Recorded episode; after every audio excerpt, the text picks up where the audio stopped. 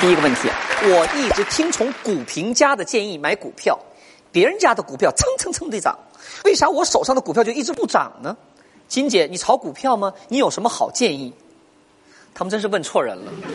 股票在门口在哪我都我都不知道，这很正常。你不是听股评家的吗？对吧？在中国什么都要听专家的吗？听股评家，那你肯定亏钱。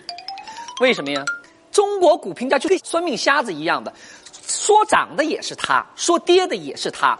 关键是说涨了也他也对，说跌了他也对。怎么说呢？他说要涨的时候当然是对的，谁不喜欢涨啊？对吧？他说今年股市涨了一万点，肯定有人相信，因为大家都希望涨。他说要跌也对呀，每年说大盘一跌，好嘛，等了一年了，他就跑出来说：“你看，你看，你看，你看，你看，股票跌了吗？”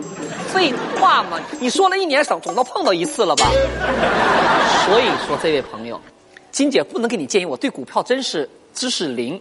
炒股呢，别光听所谓的什么股评专家，要不呢你就别炒股，没那个金刚钻啊，别揽着瓷器活。